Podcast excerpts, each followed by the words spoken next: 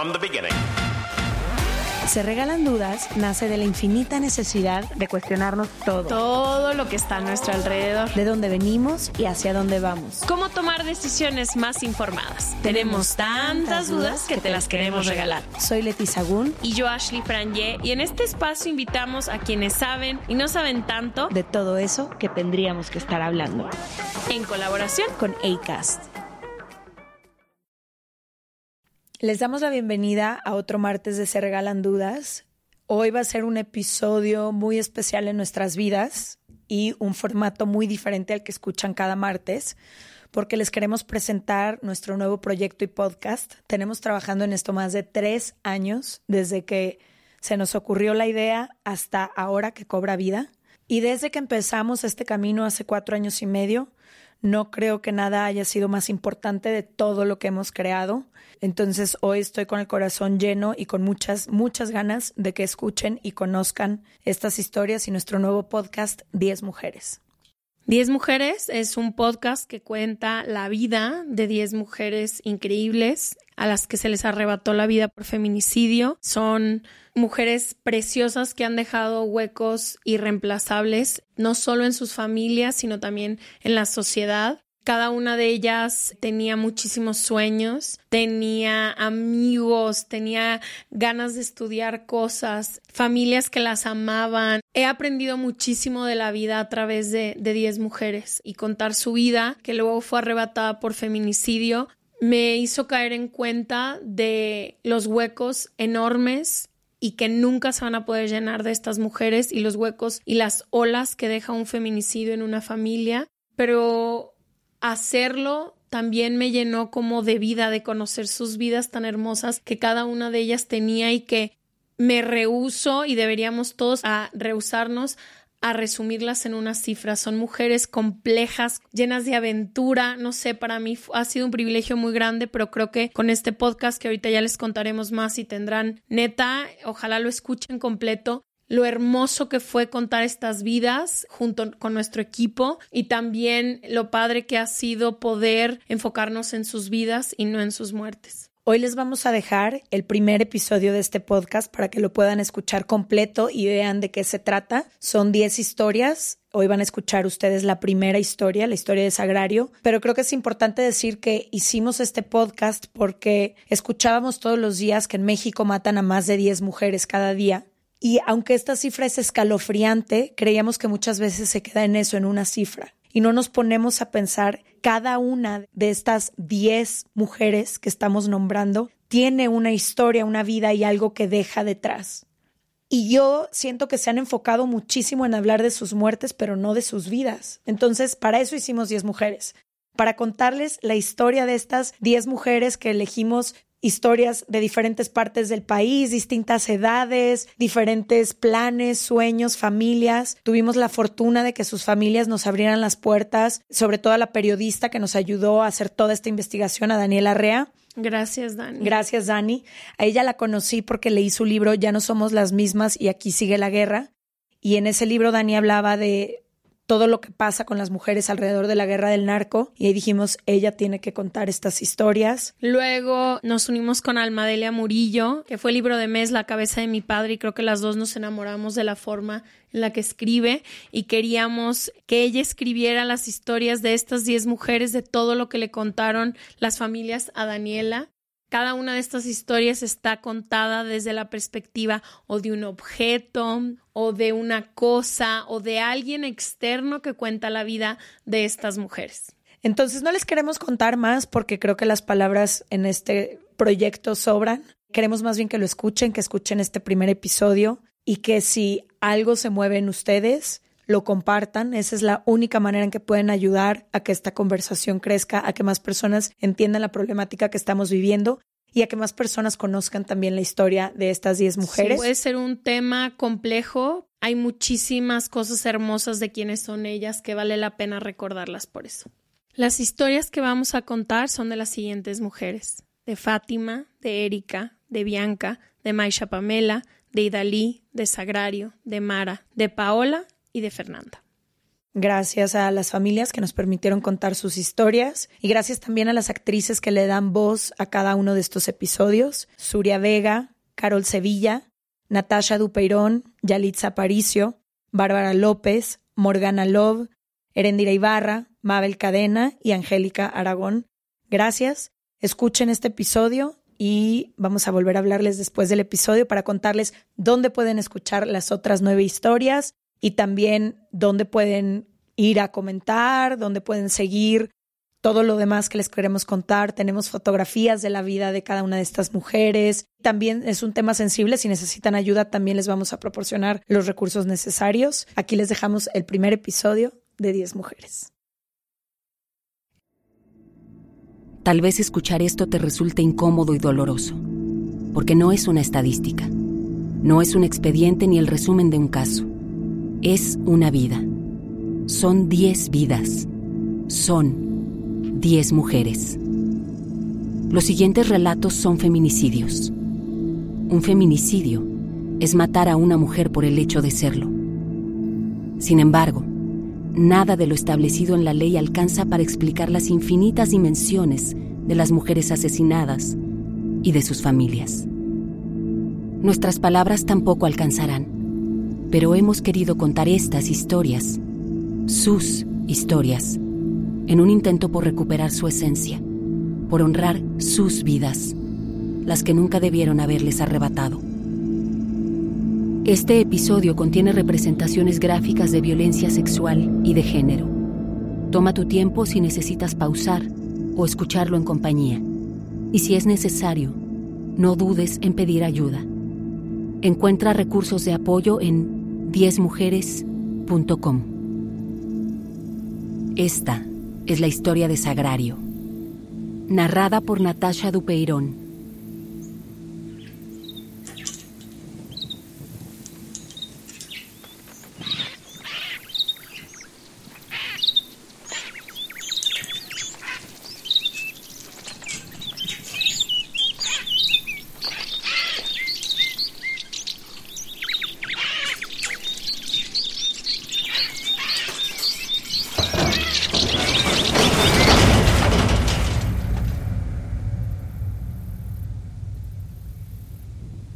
No a dónde íbamos. Nunca sabemos a dónde vamos. Nos quedamos muy quietos al interior de esas jaulas cubiertas con un trapo mientras escuchábamos el camino. Las voces, esas voces humanas. Y esperamos ahí, aferrados al aro que nuestro destino no fueran las garras del perro o el gato del vecino. O un ritual extraño de gente que quiere extraer magia de nosotros. Las posibilidades siempre son infinitas. Pero de todos los destinos, tuvimos el mejor posible. Éramos un regalo de amor para ti sagrario.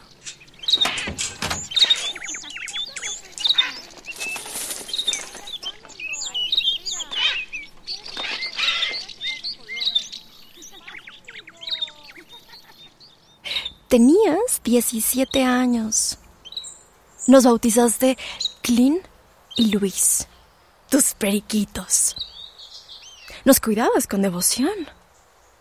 Pronto nos acostumbramos a tus horarios despertar contigo a las 3 de la mañana y verte salir en total oscuridad para trabajar el primer turno en la maquila. Escucharte volver a las 5 de la tarde. Saludar con tu voz discreta, suave, dulce.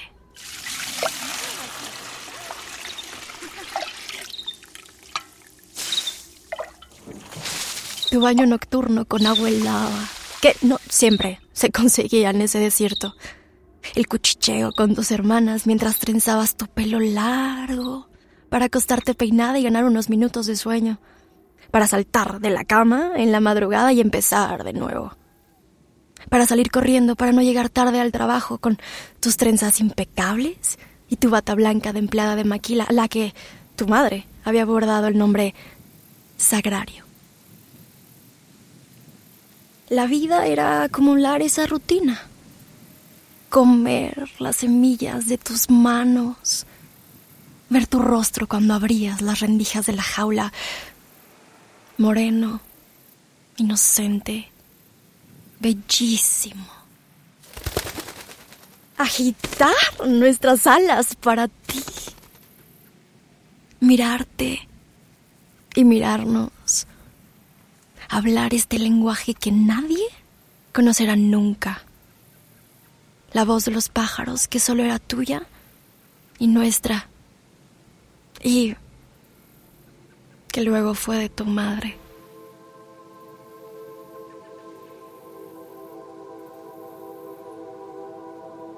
Veíamos tu rostro cada mañana, un rostro tan joven, pero que ya empezaba a dibujar en ti esa expresión, la de quien trabaja diario, jornadas de 14 horas. Tenías 17 años y desde los 15 trabajabas para sumar tu salario al de tu familia. Cada peso ganado era indispensable.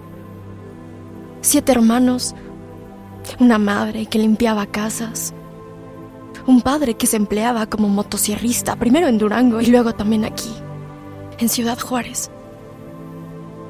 El nombre de un lugar que... que solo con pronunciarlo hoy, casi 30 años después, suena a muerte, a exterminio de mujeres, a sobrevolar cuerpos anónimos en el desierto Ay, Sagrario. Pero ¿cuál lugar es seguro hoy en este país? ¿Cuál? De madrugada, sola, a orilla de la carretera. Es la última imagen de esta mujer El año desaparecida. 2021 la revela ciudad a de Monterrey está conmocionada por el feminicidio en reciente. México. En primer lugar, el Estado de México, le siguen Veracruz, la La crisis que empezaron hace 30 años en Ciudad Juárez. Pero esta crisis es nacional, porque en México cada día matan a más de 10 mujeres y desaparecen a otras 7. Tu madre tenía miedo de dejar Durango, porque había escuchado que en Ciudad Juárez desaparecían a las muchachas. Eran los años 90, pero hoy no hay ciudad del país donde no desaparezcan a las muchachas.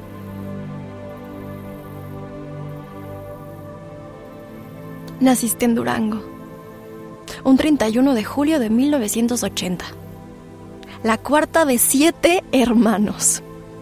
Fue allá en Durango, en la sierrita de Gamón, donde dicen que se le apareció el reflejo de la Virgen de Guadalupe en el agua a un leñador hace más de un siglo, que luego levantó la cara y vio a la Virgen en el despeñadero. Reflejos de vírgenes en aguas y despeñaderos como reflejos de mujeres asesinadas en todos esos sitios inimaginables. Pero entonces era 1980 y eras una bebé. Tu madre te llevaba en brazos. No tenía leche para amamantarte y tú llorabas de hambre.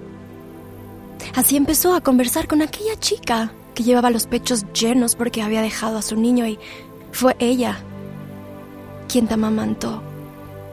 Esas sincronías y esas cosas inexplicables iban a marcar toda tu vida, Sagrario. Pasan cosas increíbles.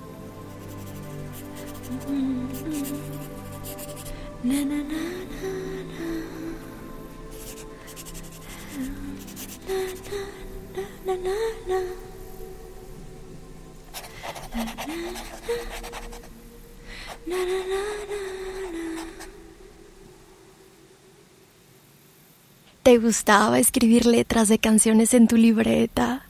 Pegar estampas coloridas, chispeantes. Tal vez fantasear con ser madre, con traer a tu tribu nuevos miembros. Porque amabas esa familia tan unida de la que venías. Esa familia inseparable.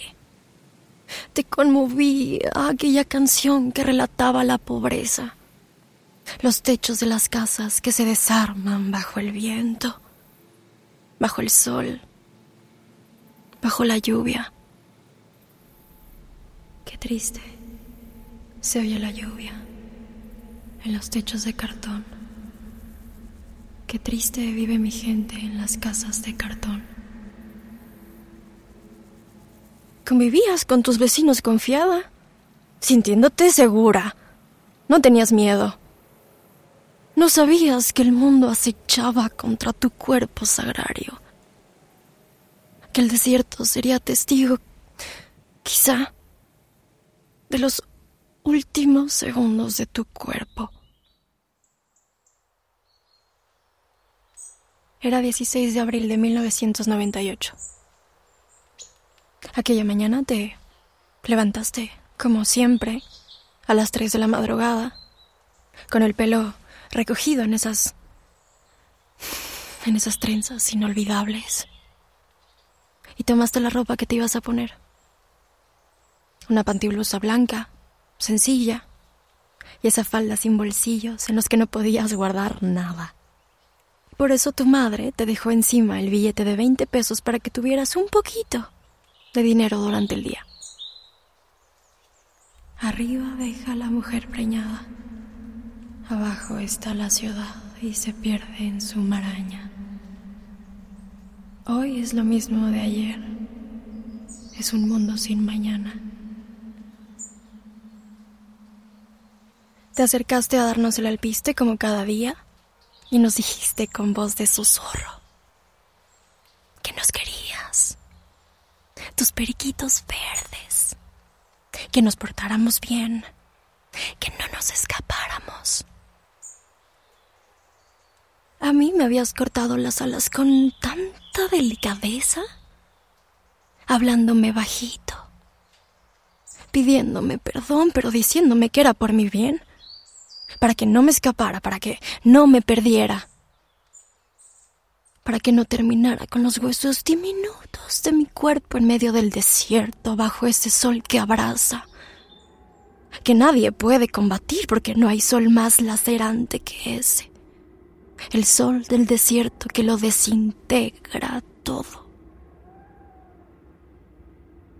Y te fuiste a la maquila con tu calma y ese tu rostro despejado, con tu bata blanca y los sobrecitos de limolín que tanto te gustaban, y que a veces abrías en la noche, en tu litera de arriba para chupar esos polvos ácidos como una niña pequeña que come dulces a deshoras. Pero es que vivías a deshoras. Porque la sobrevivencia no tiene horario de oficina. Solo necesidad y empuje y hambre. Como solo llevabas 20 pesos, aquel día tu madre no te encargó que le compraras un pan dulce al salir de la maquila. Ella medía con la precisión de un reloj materno el tiempo exacto que te tomaba regresar a la casa. Abordar el primer autobús, luego el segundo y estar de vuelta siempre un poquito antes de las cinco de la tarde.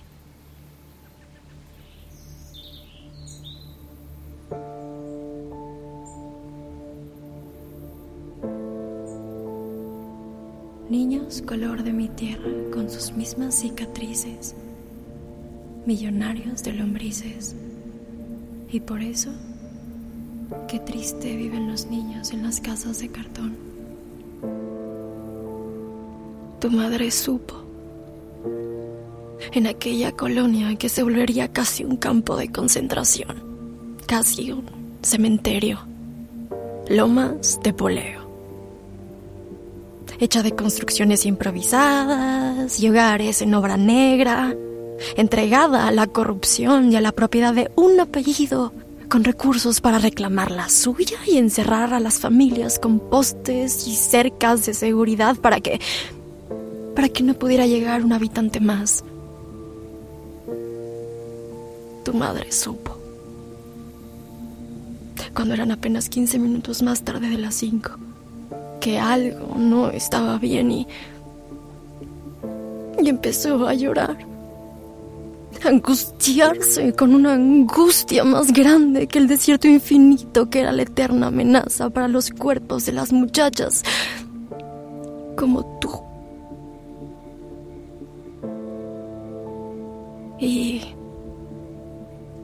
Y ese mismo día, el 16 de abril de 1998, cuando tú no volviste, mi compañero, el, el otro pájaro, murió. Uno de tus dos periquitos. Así, de pronto, sin entender por qué, se quedó sin vida. Con el cuerpo tieso y la cabeza vencida. Tu hermano lo enterró afuera de la casa pasan cosas increíbles.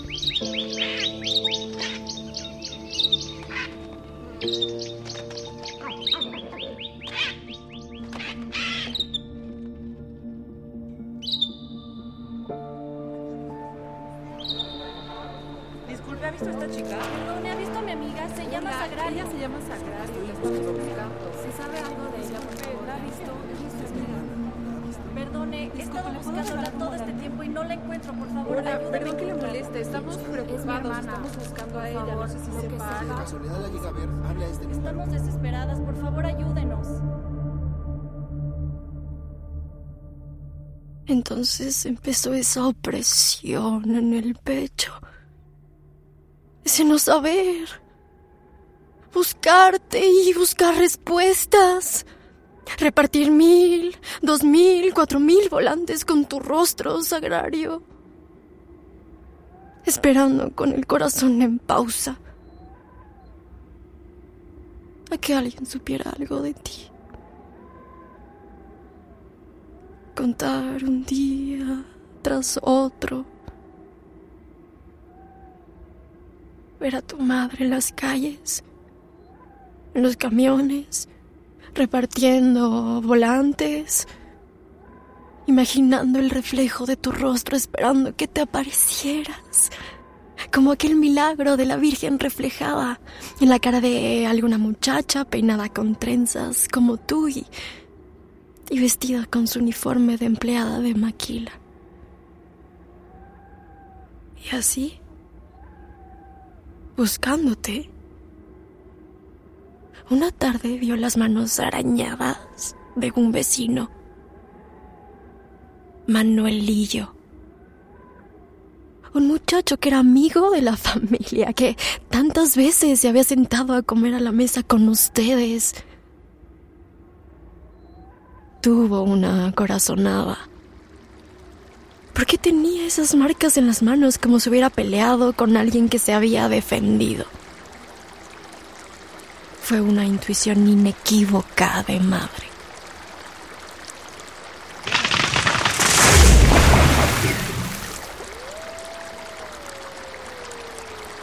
Tu madre tuvo un sueño. Estaban allá en Durango, junto a un arroyo y... y apareciste tú. Con un vestido blanco. Te preguntó desesperada que le dijeras dónde estabas, qué, qué te habían hecho, quién había sido. En el sueño le dijiste. Fue Manuelillo. Y ella corrió a contarlo a las autoridades para que averiguaran al muchacho, pero... Pero se burlaron de ella. Usted sueña lo que quiere soñar, señora.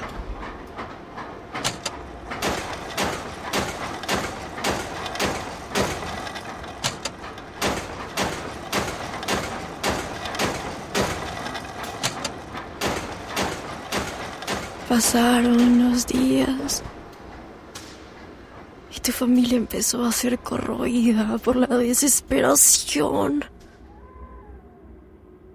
Tu hermano fue a desenterrar al pajarito que había muerto, creyendo que volverías y no ibas a creerles que no se había escapado.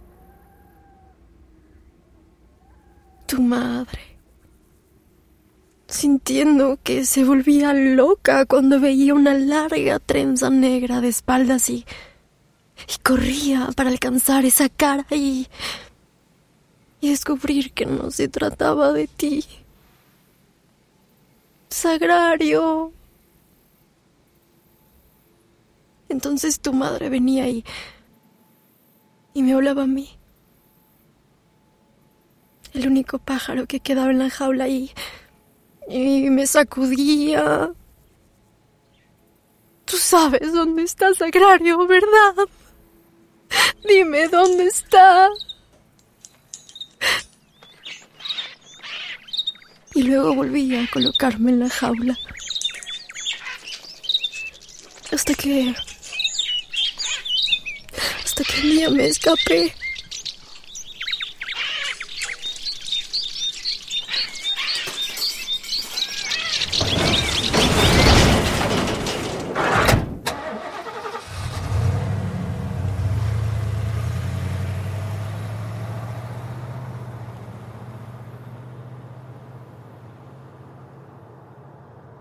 Fue justo esa tarde la que yo me escapé cuando cuando te encontraron. Pasan cosas increíbles.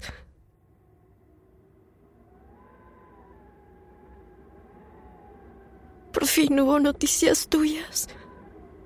Uno de esos cuerpos encontrados en el desierto tenía tu bata blanca de operadora de maquila. Esa bata blanca tenía tu nombre bordado. Sagrario. Junto a la bata blanca había sobrecitos de limolín.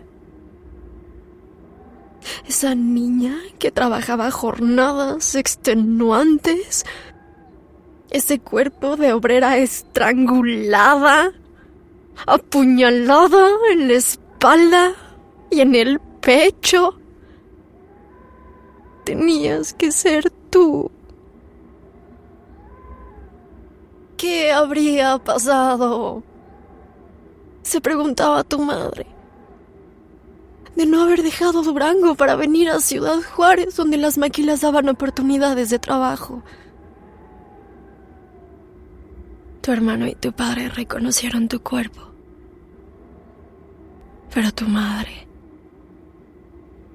pese a las pruebas de ADN, aún duda si ese cuerpo al que enterraron tiempo después eras tú. Pronto llegaron otras madres que también buscaban a sus hijas. Esa colonia, Lomas de Poleo, que apenas tenía agua y no tenía alumbrado público.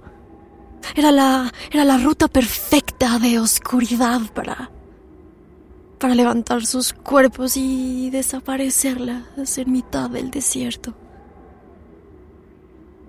¿Qué habría pasado?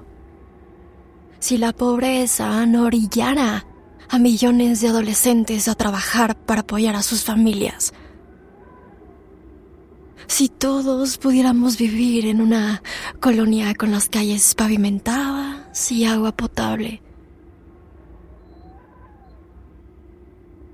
¿Qué habría pasado si cumplir tu sueño de estudiar inglés y y computación fuera una proeza en una casa con siete hermanos y viviendo en una zona marginal.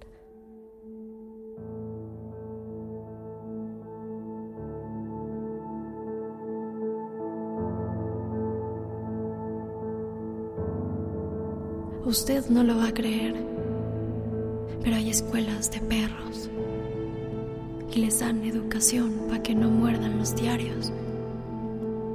Pero el patrón hace años muchos años que está mordiendo al obrero.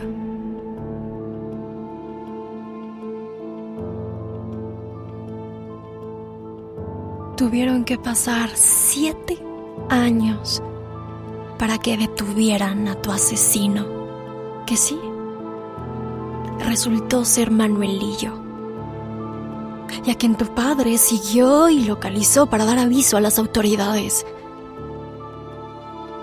Madre había soñado la verdad. Fue Manuelillo, cuyo nombre real es José Luis Hernández Torres y que detalló cómo te levantaron y te asesinaron.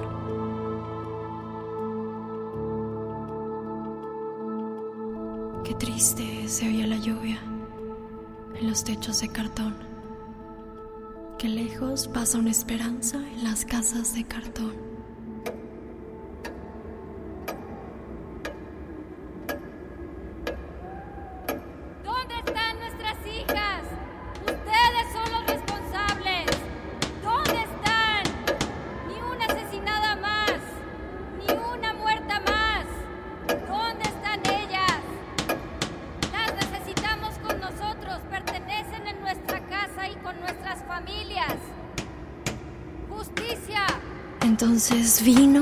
Activismo de tu madre. ¡Justicia! Sagrario. Con una fuerza que solo ella conoce. ¡Justicia! Insiste. No puede descansar. No quiere descansar. Porque no se ha hecho justicia. ¿Quiénes son los otros hombres que acompañaban a Manuelillo cuando te asesinaron? ¿Por qué tuvieron que ser ella y tu padre quienes movieron todo para detenerlo a él? Que es solo uno de los responsables.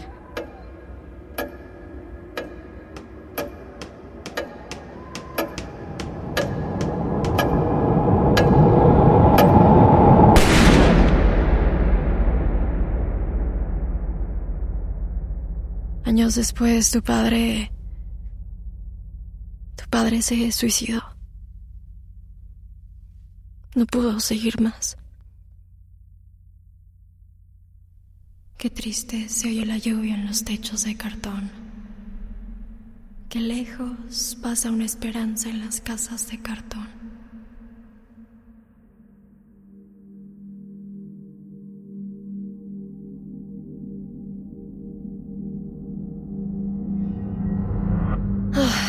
Actualmente condenado a 29 años de prisión. José Luis Hernández Torres, alias Manuelillo, uno de los asesinos confesos de Sagrario, declaró que dos judiciales le dieron 500 dólares para que los llevara a donde trabajaba Sagrario y él accedió. Así la torturaron, la estrangularon y la cuchillaron en la espalda y en el pecho para luego dejar su cuerpo en Loma Blanca, donde fue hallado. El cuerpo pasó por dos pruebas de ADN no concluyentes, y fue hasta julio de 1999 cuando tuvieron que exhumarlo para hacer una tercera prueba, que pudieron confirmar que era sagrario. Ese proceso y las tres pruebas de ADN necesarias hacen que la señora Paula, madre de Sagrario, a veces dude si efectivamente le entregaron el cuerpo de su hija. Cada 16 de abril, aniversario del día en que Sagrario desapareció, la señora Paula retoca la pintura de las cruces rosas que se han vuelto emblemáticas en Ciudad Juárez por las víctimas de feminicidio. A pesar de todo su trabajo para visibilizar y difundir la emergencia que vive este México feminicida, la señora Paula no puede creer que todavía hay personas que, cuando la ven pintando las cruces, le preguntan de qué se trata eso. Y que no tienen idea de las mujeres asesinadas en Juárez. La señora Paula asegura que esas cruces son la voz de su hija, como tal vez lo fueron aquellas aves que desaparecieron junto con Sagrario, como lo es ahora el kinder para niños que bautizaron con el nombre de Sagrario. La señora Paula afirma, yo soy la voz de mi hija. Por eso insisto, por ella, y porque los feminicidios no han hecho sino crecer por todo el país. Porque veo miles y miles de madres sufriendo lo mismo que yo. Porque nada ha mejorado. Desde principios de la década de los 90 y hasta el año 2007, se registraron cerca de 500 mujeres asesinadas en Ciudad Juárez ese sería el oscuro periodo en que a nivel nacional se nombraría el fenómeno con el perturbador y descarnado nombre de las muertas de Juárez. Como en una resistencia colectiva a reconocer que no eran muertas, sino asesinadas. Luego, a partir de 2008, Ciudad Juárez colapsó con la llegada de los operativos federales y militares que solo empeoraron todo. Pero ese fenómeno lo revisaremos en otro episodio, con la historia de Idalí, otro feminicidio que tuvo características diferentes. El hecho innegable es que se dispararon por miles los feminicidios en Chihuahua. Y los últimos 24 años que han pasado desde el feminicidio de Sagrario se suman miles. Podríamos hablar de cerca de 4.000 mujeres asesinadas. Desde el feminicidio de Sagrario, incontables madres vagan por el país buscando justicia porque, como dice la señora Paula, pasaron de tener una hija viva a tener un expediente. Esta carta que le escribió Paula a su hija resume el dolor, el amor, la desesperación y el deseo de esa madre por por volver a verla. Sagrario, si fuera un milagro de Dios, tú estás viva. Y algún día tienes esta libreta en tus manos. Y si para entonces ya no tengo vida, quiero que sepas que nunca estuviste muerta para mí. Te extraño tanto. Tu mamá que te lleva en cada segundo de su vida. Paula Flores.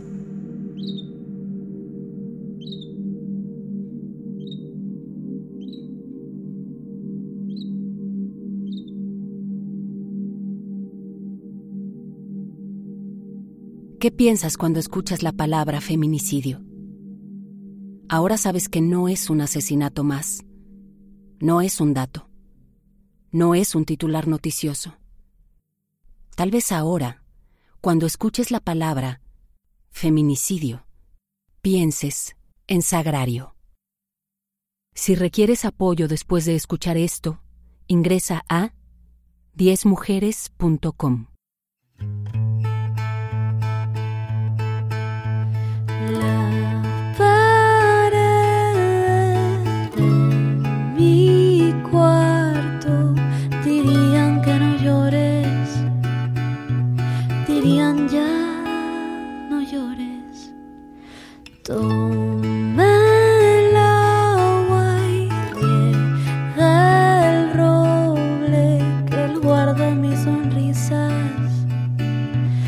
esas que son para siempre.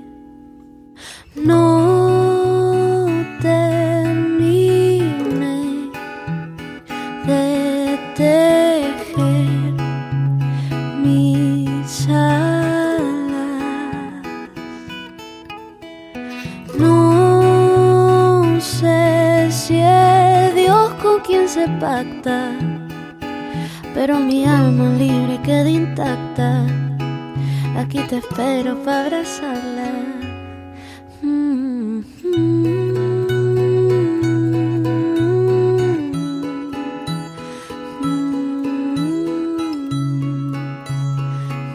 Agradecimientos a la señora Paula Flores por compartir con nosotras su historia. Diez Mujeres es una producción original de Amazon Music y Wondery, creado y producido por Dudas Media, interpretado por Natasha Dupeirón, dirigido por Leti Sagún y Ashley Frangé, escrito por Almadelia Murillo, productoras ejecutivas Paulina Herrera y Almadelia Murillo, productora Estefanía Bonilla Hernández, investigación y gerente de producción Daniela Rea, directora de voz Rebeca Gómez, asistente de dirección Cristina Salgado, coordinadora de producción Zaira Soto, fixer en Ciudad Juárez René Renix Nava, diseñador sonoro Miki Sierra, estudios de grabación Rec Play, ingeniero de sonido Mauricio Nicolás Muñoz, fotografía Greta Rico. Fragmentos de la canción Techos de Cartón de Ali Primera. Gracias a Marta Limas, Mariana Cruz, Adriana Holguín, Mariana Cázares, Luis Barragán y Santiago Brusco. Amazon Music. Dirección de contenido, Sara Barrett. Producción, Carlota Aparicio. Nuestros productores ejecutivos son Marshall Louis y Jessica Radburn para Wondery. La violencia en México es un asunto que nos atañe a todas las personas. Si deseas involucrarte o apoyar a las familias de las mujeres que han sido víctimas de esta violencia feminicida, ingresa a 10mujeres.com diagonal ayuda para mayor información. Esta es la historia de Sagrario. Gracias a todo el equipo que forma parte de 10 mujeres, ya pudieron escuchar los créditos. Hay muchísimas cabezas, talento y corazón detrás de cada una de estas historias. Hubo horas de entrevistas para conocer mejor a la familia y todo el amor que rodeaba a estas mujeres. Si quieres escuchar los otros nueve episodios de estreno con semanas de anticipación, lo puedes hacer en Amazon Music. Si no, semanas después estará disponible en la plataforma donde sea que escuches tus podcasts. Este es un podcast original de Wondery y Amazon Music, creado y producido por Dudas Media. Gracias también a nuestra amiga Nicole Ciñago, que hizo el tema original, la canción que pudieron escuchar. Y si necesitan cualquier recurso, 10mujeres.com diagonal ayuda, tiene recursos de todo tipo y también para escuchar y saber dónde escucharlo pueden ir a 10mujeres.com diagonal escúchalo. Estamos en Instagram subiendo cada semana mucha más información que les puede ayudar y acompañar y también para que conozcan más de la vida de estas mujeres en arroba 10 mujeres. Nos vemos el próximo jueves. Gracias. Bye.